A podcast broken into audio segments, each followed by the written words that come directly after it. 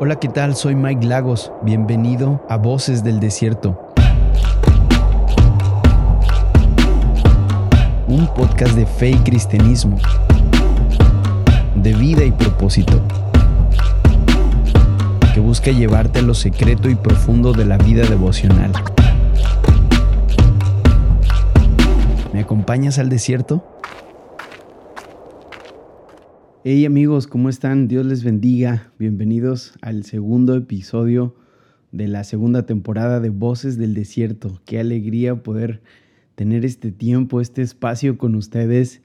Siempre lo digo y nunca me canso de repetirlo. Me, encanta este espacio que juntos hemos creado y que poco a poco eh, Dios está, bueno, trayendo a más gente y y también de alguna manera eh, se está expandiendo a otras partes, a otros países, a otros contextos también. Así que bueno, si es la primera vez que escuchas este podcast, bienvenido. Yo soy Mike Lagos y este podcast se llama Voces del Desierto. Y para los que ya me siguen de tiempo y han estado conmigo toda la primera temporada, gracias por acompañarme, gracias por estar eh, junto a mí eh, en este trayecto, eh, episodio tras episodio. Me encanta decirlo porque es así, trayendo las verdades eternas y plasmándolas a nuestras vidas de una manera, no sé, me gusta decirlo sencillo, ¿no? Que la escritura trae a nuestras vidas luz y trae esperanza.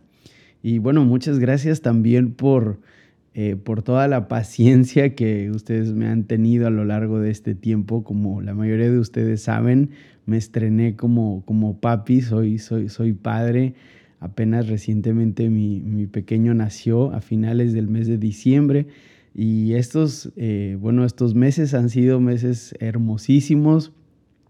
Hemos estado en casa, Ilse y yo, mi esposa, disfrutando del bebé, viéndolo crecer eh, no sé, cada nuevo gesto, cada nuevo movimiento es un mundo nuevo para nosotros y lo disfrutamos demasiado.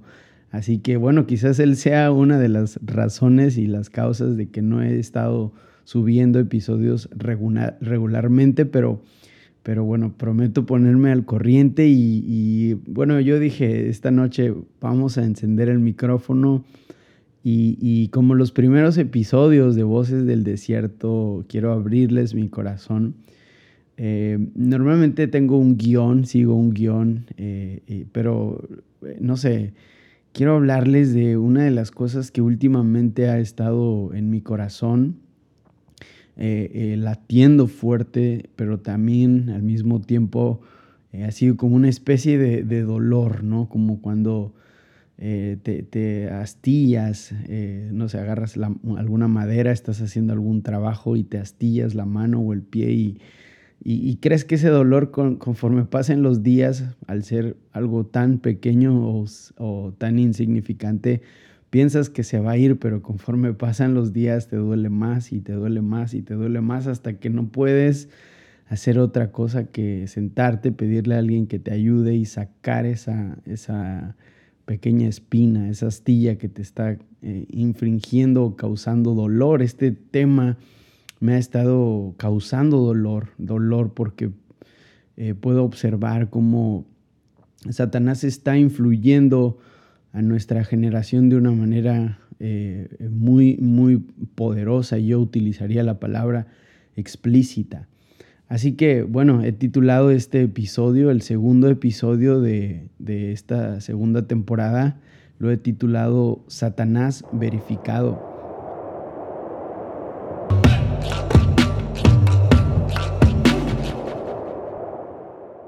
Y bueno, para, no sé, quizás para la mayoría de los que me escuchen van a entender la, la referencia a verificado, ¿no? Es una cuenta en alguna red social con un alto número de seguidores, no sé, sea en Instagram, en Facebook, en YouTube, eh, no sé, en cualquier, eh, en, Twitter, por ejemplo, también, cuando un, eh, cuando un usuario alcanza un nivel elevado de suscriptores, estamos hablando de más de 10 mil, 20 mil, 50 mil, o cuando pasan el millón de suscriptores, bueno, la red social te otorga una, como una especie de medalla que se le llama verificación, ¿no? Entonces tienes una cuenta verificada. Y, esto es a causa de la multitud de personas que te siguen y, de, alguna manera, eh, bueno, estás eh, influyendo en, cierta cantidad de personas. Cuando eh, estos últimos meses, bueno, he tenido mucho tiempo para estar revisando algunos contenidos en redes sociales y, hace unos, yo creo que hace unos dos meses surgió una noticia, eh, bueno, aquí también en, casa, en la, televisión, sobre el documental de una, de una joven, de una chica, yo creo que a lo mejor algunos de ustedes la han escuchado, se llama Billie Eilish. Y este documental fue algo que me, me sacudió, me conmocionó. Y yo creo que desde ahí empecé a, crear la idea de este episodio, no sé, tiene ya, ya tiempo, pero, pero esto se quedó clavado en mi corazón. Esta muchacha eh, con una edad muy corta, al parecer con 13 años, 14 años, ella lanza su primer sencillo y se publica en una plataforma de audio casi no tan conocida y, al poco tiempo ella se hace auténticamente viral. Eh, cuando en el 2016 ella, ella publica este sencillo, pero en YouTube de forma eh, con un video, y entonces es cuando se hace auténticamente viral. De tal manera que hoy por hoy es la artista eh, más galardonada en los premios que se denominan los Grammy y, y ha ganado eh, eh, tantos premios como ninguna joven a su edad ha logrado. Y bueno, estos son eh, récords impresionantes, ¿no? Con la edad, creo que ella solamente tiene un solo disco y este disco rompió todos los récords. Y apenas en la entrega de los últimos premios Grammy, ella volvió a ganar dos, dos premios. Digamos que la trayectoria de esta chica llegó de golpe y vino a, revolucionar el, ambiente de la, no sé, el contexto musical, ¿no? Pero cuando yo empecé a escuchar algunas de sus letras, cuando empecé a oír algunas de sus canciones, encontré eh, algo muy triste, algo muy doloroso, y es que la mayoría de sus letras eh, hablan acerca del suicidio, algunas de ellas hablan acerca de, la, tristeza que hay en su corazón por algún tipo de situación que ella vivió. Eh, también algunas de sus letras eh, e impulsan a los jóvenes o los, digamos, los orillan a cometer cualquier tipo de locura, cualquier tipo de acto. Pero hubo especialmente una, una canción que está cargada de simbolismos, eh, digámoslo así, llamémoslo eh, eh, con un contexto satánico cargado de ilustraciones, de imágenes. Y, esto me, me, dolió en el corazón. Y, hablo de Billie Eilish como, como podría hablar de cualquier eh, otro joven o señorita que está influenciando nuestra, nuestra generación. Ella en este momento en Instagram tiene 80.1 millones de seguidores. O sea, es una, una cantidad impresionante de personas y prácticamente las personas que siguen a esta chica son, son adolescentes, son jóvenes. Ella tiene, por ejemplo, un video, su video más visto en, en YouTube, tiene un billón 134 mil millones de reproducciones. O sea, O sea, esto es increíble, los números que esta chica ha alcanzado con una corta edad, pero su música está cargada de, todo esta, de toda esta eh, eh, amargura en el corazón, ella impulsa al odio, al rencor, eh, a la rebeldía. Y, y, pensando en esto, hace dos, tres días también, bueno, el domingo de Ramos, una noticia que conmocionó a, no sé, a todo el ambiente cristiano, un rapero llamado Lil Nas X, eh, en colaboración con un artista, al parecer, sacó una marca de tenis eh, y se llaman los tenis de Satán, ¿no? O los tenis de Satanás. Eh, por ahí hubo una polémica muy grande porque al parecer estos tenis son de la marca Nike, pero Nike los demandó porque ellos están deslindando totalmente de, de, digamos, de esta, de esta clase de, colaboración con, este chico, este rapero también muy, muy joven. Y es algo muy similar a lo que pasa con Billie Eilish, un, chico eh, que a los 18 años eh, vivía en las calles eh, y, prácticamente estaba totalmente solo, abandonado y la fama le llega de una manera increíble. Y para promocionar su nueva canción que se llama Montero, es una canción cargada de un, de un igual como esta chica que les comentaba antes, esta canción está cargada de, de un contexto lo puedo decir así explícitamente, diabólico. Eh, eh, es, algo increíble y, lo, repito, hablo de estos dos personajes como podría hablar de cualquier otro que hoy es tendencia. Entonces, pensando en esto, hubo una, una pregunta en mi corazón, o sea, hubo una, eh, un cuestionamiento y pensando en qué motiva a estos chicos, por ejemplo, este rapero Lil Nas eh, tiene 6.9 millones de seguidores en Instagram y una cantidad similar en, en, en, Twitter. Y por ejemplo, su video más reciente en tres días alcanzó 40 millones de reproducciones. O sea, estamos hablando de personajes que están influenciando a toda una generación de adolescentes, de jóvenes. Entonces pensando yo oraba estos días, estas semanas, les decía, es como una astilla que está ahí clavada y, por algunos momentos quería olvidar que estaba ahí, este sentir.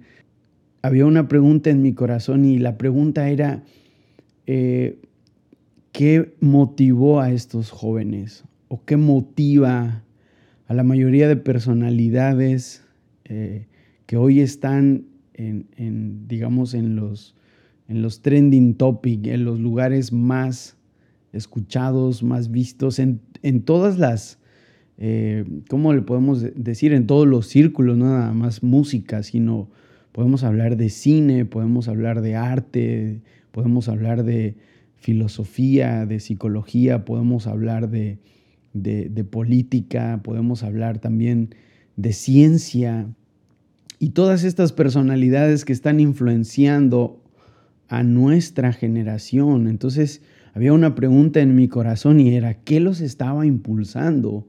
O, cuáles eran las características que había en ellos que los impulsaban a tener este tipo de contenido. Y, claro, tú piensas en su niñez, piensas en su adolescencia, piensas en lo que ellos pudieron haber vivido, pero, pero si lo pensamos o si vamos al, eh, al centro de este problema, en el centro de esta situación, en el centro de, de esta problemática que estamos viviendo alrededor del mundo con este tipo de personas que están influenciando, no hay otro o, no podemos hablar de alguien más que esté detrás de ellos que Satanás. Por eso yo titulé este episodio Satanás verificado, porque estoy convencido, estoy 100% convencido que Satanás está detrás de aquellas personas que hoy están influenciando. Satanás está verificado en miles de perfiles de artistas, de músicos, de cantantes, de cineastas, de deportistas, de científicos, filósofos, historiadores y un largo etcétera, ¿no? Podríamos decir, Satanás está verificado. Hay algunas cosas que quizás al escucharlas te puedan ayudar a entender qué es lo que está ocurriendo y, y cómo es que Satanás se ha convertido en el mayor influencer de la historia de la humanidad. Lo primero que me gustaría que entendieras acerca de Satanás es que eh, la escritura lo, eh, lo describe como uno de los seres más poderosos que existe en el universo entero. No podemos decir que Satanás tiene el mismo poder que Dios, de ninguna manera. O sea, Dios es infinitamente más poderoso que Satanás. Pero eso no quiere decir que Satanás no tenga eh, poder. Y su poder, eh, de alguna manera, aunque está limitado, sigue teniendo una influencia en este mundo. Así que hay algo interesante cuando hablamos de, este personaje que algunas, eh, no sé, inclusive algunas eh, mitologías, algunas eh, filosofías, algunas culturas lo catalogan simplemente como un personaje ficticio, pero nosotros sabemos que no lo es, que es, que es alguien real, alguien, alguien personal, así como, como nosotros. Él tiene características y algo esencial a la hora de poder comprender a Satanás es que él fue creado por Dios. La escritura revela, hay dos pasajes concretos que nos hablan en esencia de quién fue Satanás antes de ser, eh, digamos, un enemigo de Dios y qué es lo que lo llevó a cometer el primer pecado en la historia del cosmos, porque Satanás fue el primer pecador en la historia del universo. Así que Isaías 14, del 12 al 15, nos da algunas características de quién eh, fue Satanás y la manera en la que él descendió del cielo. Hay algo interesante en este pasaje y es que aparentemente eh, Isaías describe a uno de los reyes de Babilonia. Eh, pero eh, hay un punto en este relato donde definitivamente empezamos a leer eh, palabras, frases que no tienen nada que ver con un rey natural, un rey humano, y estas palabras empiezan a cobrar un sentido más elevado a la hora de poder entender el personaje de Satanás.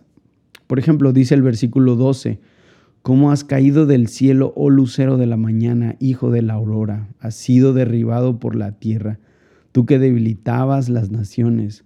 Pero tú dijiste en tu corazón, subiré al cielo por encima de las estrellas de Dios. Levantaré mi trono y me sentaré en el monte de la asamblea en el extremo norte, subiré sobre las alturas de las nubes, me haré semejante al Altísimo. Sin embargo, ha sido derribado al Seol y a lo más remoto del abismo. Hay algo, hay algo súper interesante aquí, es que Isaías emplea un lenguaje y bueno, quizás esto queda de tarea, ¿no? Después tú puedes leer todo el capítulo 14 y definitivamente vas a encontrar que está hablando de uno de los reyes de Babilonia, pero en este punto el lenguaje cambia, ¿no? Y empieza a adoptar características que definitivamente no pueden, eh, no pueden asociarse a este rey, a un rey humano. Así que este es uno de los relatos bíblicos que nos habla de quién fue Satanás. Y lo primero que dice es que él cayó del cielo. Ahora, hay algo interesante en esto y es que la mayoría de teólogos se ponen de acuerdo en una idea central y es que Génesis capítulo 1, eh, los primeros versículos, cuando nos hablan acerca de la creación del mundo, la semana de la creación del mundo, donde Dios creó todo lo que existe, hay algo que ocurre entre el capítulo 1 de Génesis y el capítulo 3 de Génesis. La mayoría de teólogos se ponen de acuerdo y, llegan a la conclusión de que en medio de este tiempo, entre el capítulo 1 de Génesis y el capítulo 3, ocurre este descenso, esta caída de Satanás, porque el primer relato que tenemos en, la, en, las escrituras acerca de Satanás es en el jardín del Edén, cuando Satanás en forma de serpiente tienta a Eva. Este es el primer relato bíblico.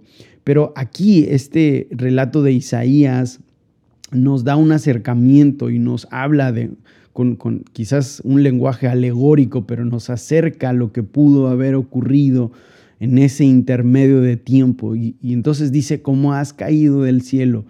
Y, atentos porque aquí le llama lucero de la mañana. Algunas traducciones eh, eh, le, nombran luz bel o luz bella. Y aquí, bueno, en la Reina Valera lo traduce como lucero de la mañana, hijo de la aurora.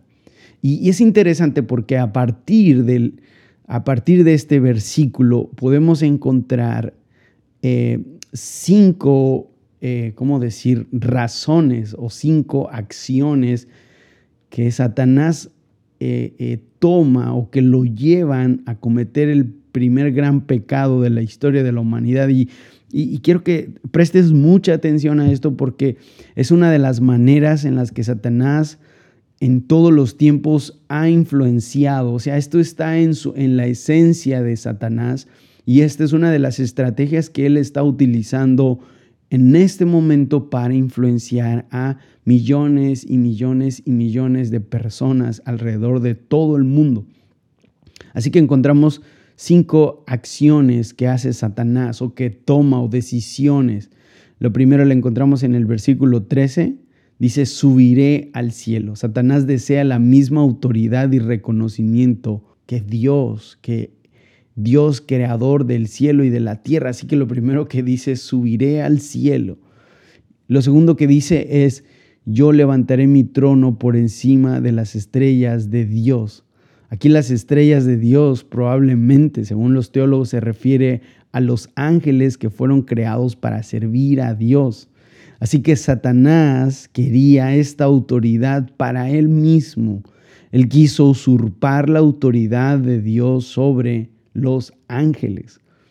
Eh, digamos la tercera acción que dice o habla Satanás, él dice, me sentaré en el monte de la asamblea. Satanás quería derrocar el gobierno real de Dios sobre el universo. Esto fue como una especie de, de golpe de Estado el punto 4, la cuarta acción, Satanás dice, subiré sobre las alturas de las nubes. Así que las nubes aquí se ha asociado con la gloria de Dios, la gloria de Dios que está en las alturas. Así que de alguna manera también podemos decir que Satanás anhelaba o deseaba la gloria que solo le pertenecía a Dios. Y por último, en el versículo 14 dice, me haré semejante al Altísimo. Esto resume lo que el pecado de Satanás fue. Satanás quería ser como Dios, con toda la gloria, el honor y el poder que viene con Dios. Es algo eh, sumamente, no sé cómo llamarlo, escalofriante, ¿no? Así que vemos estos cinco haré, ¿no? Haré, yo haré, yo subiré, yo tomaré, yo poseeré. Y podemos llegar a la conclusión de que el pecado que nació en el corazón de Satanás fue la soberbia, el orgullo, el querer ser más que Dios. Hay, hay, otro pasaje, vamos avanzando, voy aquí viendo mi, midiendo mi tiempo.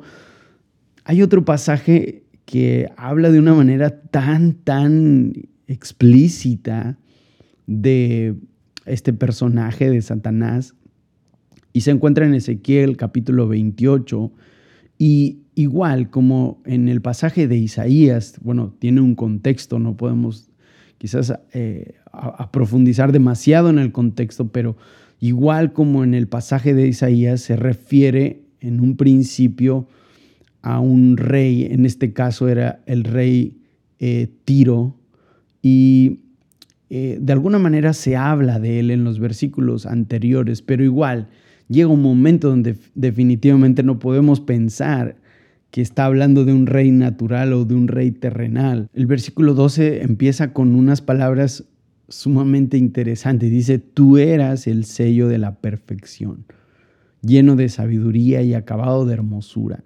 En Edén, en el huerto de Dios estuviste, de toda piedra preciosa era tu vestidura. De, bueno, aquí empieza a describir las distintos tipos de piedras eh, y, eh, finaliza con oro. Dice, los primores de los tamboriles y las flautas estuvieron preparadas para ti en el día de tu creación. Y mira lo que dice el versículo 14, tú querubín grande protector, yo te puse en el santo monte de Dios, allí estuviste, en medio de las piedras de fuego te paseabas. Perfecto eras en todos tus caminos desde el día que fuiste creado hasta que se halló en ti maldad. Esto es súper interesante. Versículo 16 dice, a causa de la multitud de tus contradicciones fuiste, fuiste lleno de iniquidad y pecaste, por lo que yo te eché del monte de Dios y te arrojé de entre las piedras de fuego. Oh querubín protector, se enalteció tu corazón. Mira lo que dice el versículo 17 porque habla del centro del pecado de Satanás. Se enalteció tu corazón a causa de tu hermosura. Corrompiste tu, corrompiste tu sabiduría a causa de tu esplendor. Este texto, al igual que Isaías 14, también se dirige a un rey terrenal, aparentemente, el rey de Tiro. Y como en Isaías 14 también hay un lenguaje en este texto que va más allá de un rey físico. O sea, no podemos hablar simplemente de un rey físico, sino que en un punto el lenguaje cambia. Así que mira con atención, los versículos 13 y 14 afirman y dicen, acabado de hermosura, en Edén, en el huerto de Dios estuviste. Y esta descripción nos muestra claramente que hemos ido más allá de un rey terrenal aquí. O sea, no podemos hablar simplemente de un rey terrenal. Ningún gobernante humano se puede decir que sea perfecto o lleno de sabiduría o como dice, acabado de hermosura. O sea, no podemos decir que esto está hablando de un rey terrenal. Tampoco, eh, no sé, podemos decir que un rey terrenal estuvo en el Edén, en el jardín de Dios. Todo esto nos habla de este ser, de este ente diabólico que las escrituras nombran Satanás. Y el versículo 14, mira lo que dice, dice que Satanás era el querubín grande y protector. Ahora atención a esto porque la palabra querubín o los querubines eh, eran, eran y tenían un alto rango eh, en el cielo. Ellos estaban encargados de ministrar la presencia de Dios, estaban constantemente glorificando a Dios. En el Antiguo Testamento los querubines en forma de imagen de oro se colocaron, lo puedes recordar quizás en el propiciatorio que estaba en el arca del pacto, estos, estos seres angelicales que estaban arriba del, propiciatorio. Y, esto nos habla de que eran, eran seres creados por Dios con, una, con un alto rango espiritual. Eh, nosotros podemos también decir que ellos ocupaban un lugar muy íntimo con Dios, un lugar santo con Dios. Así que este texto sugiere que Satanás era parte de esta corte real que estaba ministrando la presencia de Dios constantemente, esta élite de ángeles llamados querubines y algunos teólogos sugieren que Satanás era, alguna vez eh, fue o llegó a ser el jefe, digamos, de esta orden angelical, por, por eh, cómo, cómo habla este pasaje de, acerca de Satanás, acerca de que él fue un querubín. Y el versículo 15, fíjense, es interesante porque dice, perfecto eras en todos tus caminos desde el día que fuiste creado hasta que se halló en ti maldad. Así que el ángel que ahora conocemos como Satanás no fue creado malvado. Él solía ser intachable en sus caminos y fue creado perfecto. Esto es algo increíble. Fue creado perfecto, con sabiduría y con belleza. Así que esta perfección estaba en él, sin embargo duró hasta que se halló iniquidad en él. Por eso les decía al principio que Satanás fue el primer gran pecador del cosmos. En algún punto Satanás llegó a oponerse a Dios y también este versículo o en estos versículos podemos eh, observar cómo Satanás fue creado. Esto nos habla de que no es todopoderoso. Solo, solamente Dios es eterno, Él es todopoderoso. El versículo 16 revela que Satanás fue lleno de iniquidad y él pecó. Dice, fuiste lleno de iniquidad y pecaste, por lo que yo te echaré del monte de Dios. El versículo 17 también dice, se enalteció tu corazón a causa de tu hermosura, corrompiste tu sabiduría a causa de tu esplendor. Así que esto se ajusta a los cinco verbos que observamos en el, en, el pasaje de Isaías. Así que Satanás fue eh, eh, eh, seducido, o como le podemos decir, fue tomado por su propia belleza y perfección y pensó que él se merecía estar en el lugar de Dios. Así que cuando Satanás pecó, él fue expulsado de su posición en el cielo, pero su rebelión también la escritura nos habla, y esto está en el libro de Apocalipsis capítulo 14, versículo 4, dice que su caída, la caída de Satanás, provocó una rebelión en el cielo, la cual, eh, eh, eh, no sé, condujo a una tercera parte de ángeles, es lo que dice Apocalipsis 12, una tercera parte, un tercio de los ángeles se unieron a la rebelión de Satanás. Así que tanto en Isaías 14 como en Ezequiel 28 nos dice que la caída de Satanás ocurrió debido a su deseo de usurpar la autoridad de Dios. Satanás perdió su posición en el cielo. Es increíble poder observar y poder eh, adentrarnos en algunos aspectos de, de la figura de este personaje diabólico y cuando pensamos en estas características de Satanás, cuando pensamos en eh, cuáles fueron sus actitudes y cuáles fueron las motivaciones que lo llevaron al pecado, y puedo ver, puedo ver y puedo observar lo que está pasando en nuestro ambiente, en nuestro alrededor. Uno de los trucos astutos que Satanás ha eh, llevado a cabo a lo largo de toda la historia de la humanidad ha sido la influencia. Así que podemos concluir diciendo que después de la Trinidad, Padre, Hijo y Espíritu Santo, Satanás es el ser más influyente de todas las eras de la humanidad. Influenció a grandes personalidades en el Antiguo Testamento, tenemos la historia de David siendo influenciado por Satanás para censar al pueblo. Tenemos la historia de Sansón siendo influenciado por Satanás a través de Dalila para seducirlo y, y, caer en este tremendo pecado. Y podemos ver, por ejemplo, en la historia del pueblo de Israel, en los libros de crónicas, eh, como el pueblo de Israel se, mezcló de tal manera con los pueblos paganos que ellos terminando, terminaron adorando eh, ídolos. Y claro, la escritura siempre nos va a recalcar que en sí los ídolos no tienen poder, pero sabemos que detrás de los ídolos había demonios, había entidades demoníacas que estaban eh, influenciando y es interesante observar porque el pueblo de Israel cayó en una apostasía tan terrible que dice la escritura que ellos sacrificaron a sus propios hijos a los demonios. Esto es algo, esto es algo increíble y esto es eh, algo a, lo cual necesitamos abrir nuestros ojos porque,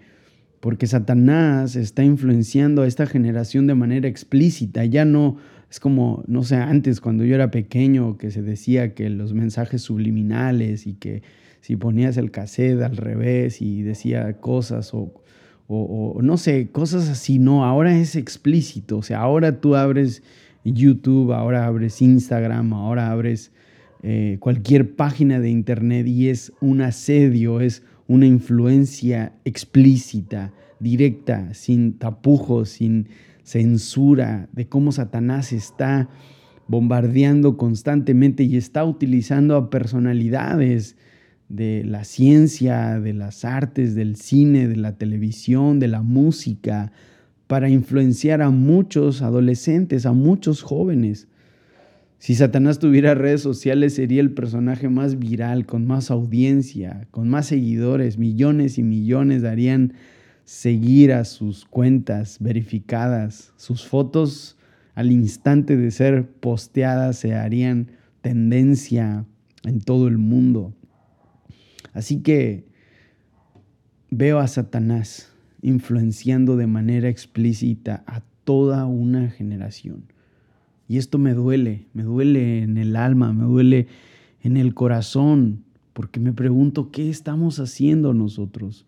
Somos los responsables de guiar a los más pequeños.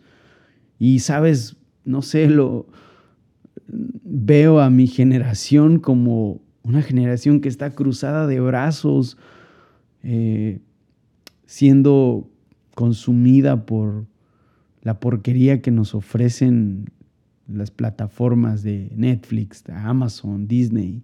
Semana tras semana estamos esclavos de lo que nos están vendiendo o quizás estamos reproduciendo lo que millones de influencers allí afuera están poniendo en sus playlists de Spotify.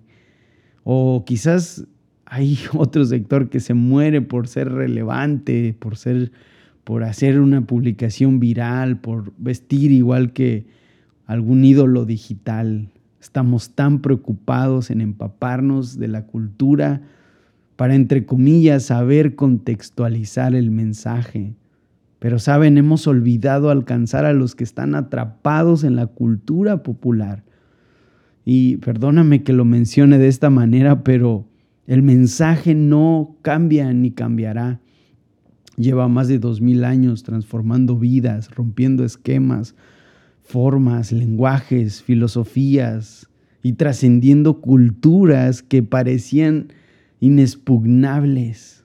Así que no te atrevas a señalar las carencias y desaciertos de esta generación si no estás dispuesto a empaparte de humildad, a bajarte de tu nube de relevancia a remangar tu ropa de marca, a dejar a un lado tu café de Starbucks y meterte al fango, a rescatar, a disipular, a aconsejar, a instruir a nuestros pequeños, esa generación que se está perdiendo.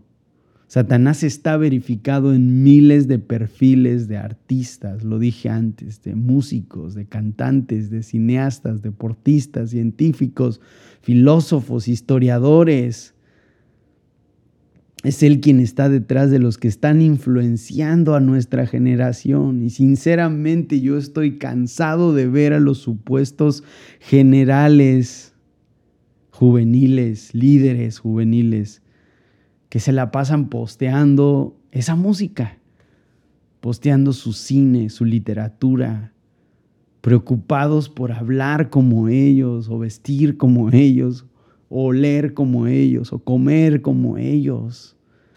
Siendo que estos líderes juveniles, siendo que los supuestos generales están influenciando a miles de adolescentes. Y estos adolescentes tienen una fe tan endeble que prácticamente pende de un hilo. Muchos están a un paso del suicidio, a un paso de tomar decisiones que van a marcar sus vidas por completo. Ellos están a un paso de abandonar su relación con Dios.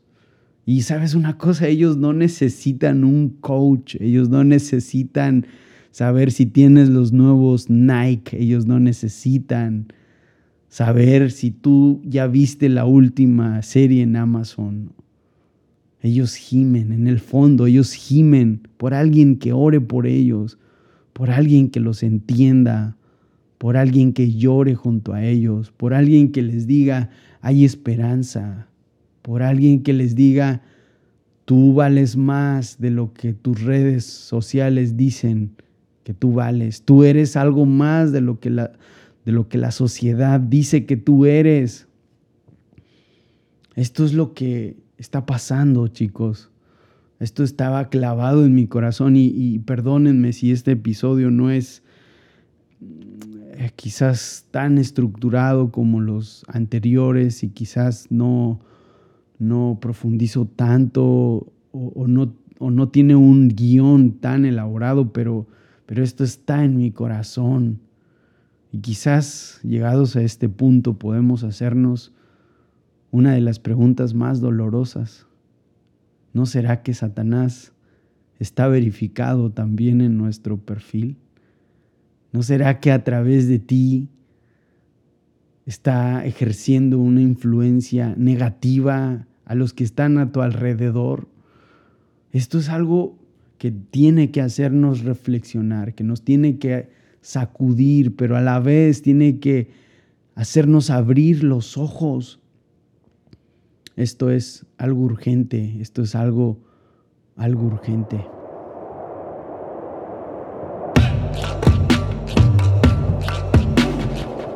Chicos, gracias. Gracias por escucharme, gracias por aguantar mis reflexiones, que sé que a veces son, eh, eh, no sé, no sé, no sé, quizás eh, a veces pienso que solamente yo me entiendo, pero, pero me gusta pensar que ahí, ahí afuera hay, hay jóvenes, hay líderes, hay, hay creyentes reales que están dispuestos a sacrificarse por, por esta generación. Sin lugar a dudas, me, considero parte de esos que quieren hacer algo, ¿no? Que no se quieren quedar de brazos cruzados, sino que deseamos luchar y, poder ser una influencia, pero una influencia que lleve a los jóvenes a un encuentro real con Dios, al conocimiento de, del Señor Jesucristo. Quizás después de este episodio haga un episodio enfocado en la influencia que ejerce Cristo en nuestras vidas, porque sería algo complementario, ¿no? A lo mejor algunos van a decir, Mike, pero solo hablaste de Satanás y no hablaste de lo que Cristo hace. Bueno, creo que la mayoría de mis episodios anteriores eh, se enfocan bastante en la obra de Cristo, ¿no? Lo que el Señor hace en nuestras vidas cuando estamos dispuestos a dejarlo actuar. Pero quería, quería puntualizar y quería de verdad sacar esto que había en mi corazón. Así que gracias, gracias chicos por acompañarme en este episodio. Me gustaría mencionarles que me, encantaría que pudiéramos iniciar un diálogo en, en Instagram. Tenemos en Instagram, digamos, yo creo que es la comunidad más sólida, eh, más, más grande en el, en el podcast.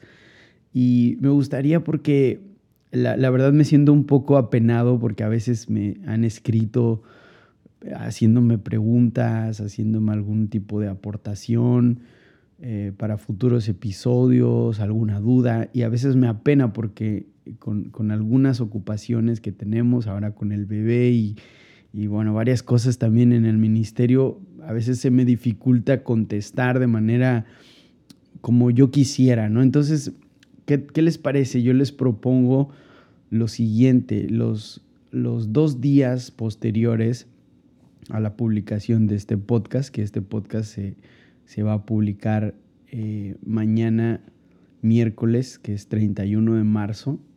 Entonces digamos que el jueves y el viernes me encantaría poder iniciar un diálogo con ustedes por, por Instagram.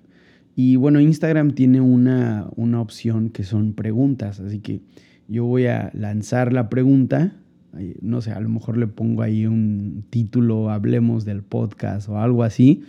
Y entonces va a ser el momento, va a ser el momento en el que ustedes van a poderme lanzar preguntas. Pues vamos a intentar que sean preguntas relacionadas con, con el episodio del podcast, pero bueno, si hay alguna, alguna persona, algún chico que, o chica que tenga alguna otra cuestión, vamos a intentar también responder. Pero en un principio me gustaría que habláramos de, del episodio y así podamos hacer esto como una especie de, de ¿cómo decirlo? ¿no? Tradición o, no sé, un, una especie de eh, no sé, colaboración en, la que tanto ustedes como yo podamos estar ahí este, juntos y, varias dudas puedan ser resueltas. Y, lo padre también de esto es que, bueno, se van a quedar ahí en las historias, las respuestas, así que cualquier persona que entre a mi Instagram va a poder ver las preguntas y, y a lo mejor si no se atreve a hacer la pregunta, pero tiene la misma pregunta, pues ahí va a estar publicada, ¿no? Obviamente las preguntas son anónimas, esta opción de Instagram es preguntas anónimas. Así que me, encantaría, no sé, ¿qué les parece? Espero que, espero que les, les guste esta idea. Este, y, sé que nos va a ayudar a todos, también a mí me va a ayudar a como que estar ahí concentrado en responder las preguntas concretas que ustedes me, lancen. Y, y, pues nada, chicos, gracias, gracias nuevamente. Compartan el podcast, compártanlo este, con sus amigos, su familia, en, las, en los grupos de jóvenes de las iglesias. Les mando un fuertísimo abrazo desde aquí, desde la ciudad de Monterrey, Nuevo León, México. A los que nos escuchan de otros países, la ciudad de las montañas, la ciudad de la carne asada, del buen fútbol y del cabrito. este, y, y bueno, les mando un fuertísimo abrazo, que Dios los bendiga y pronto nos vemos en el siguiente episodio de Voces del Desierto.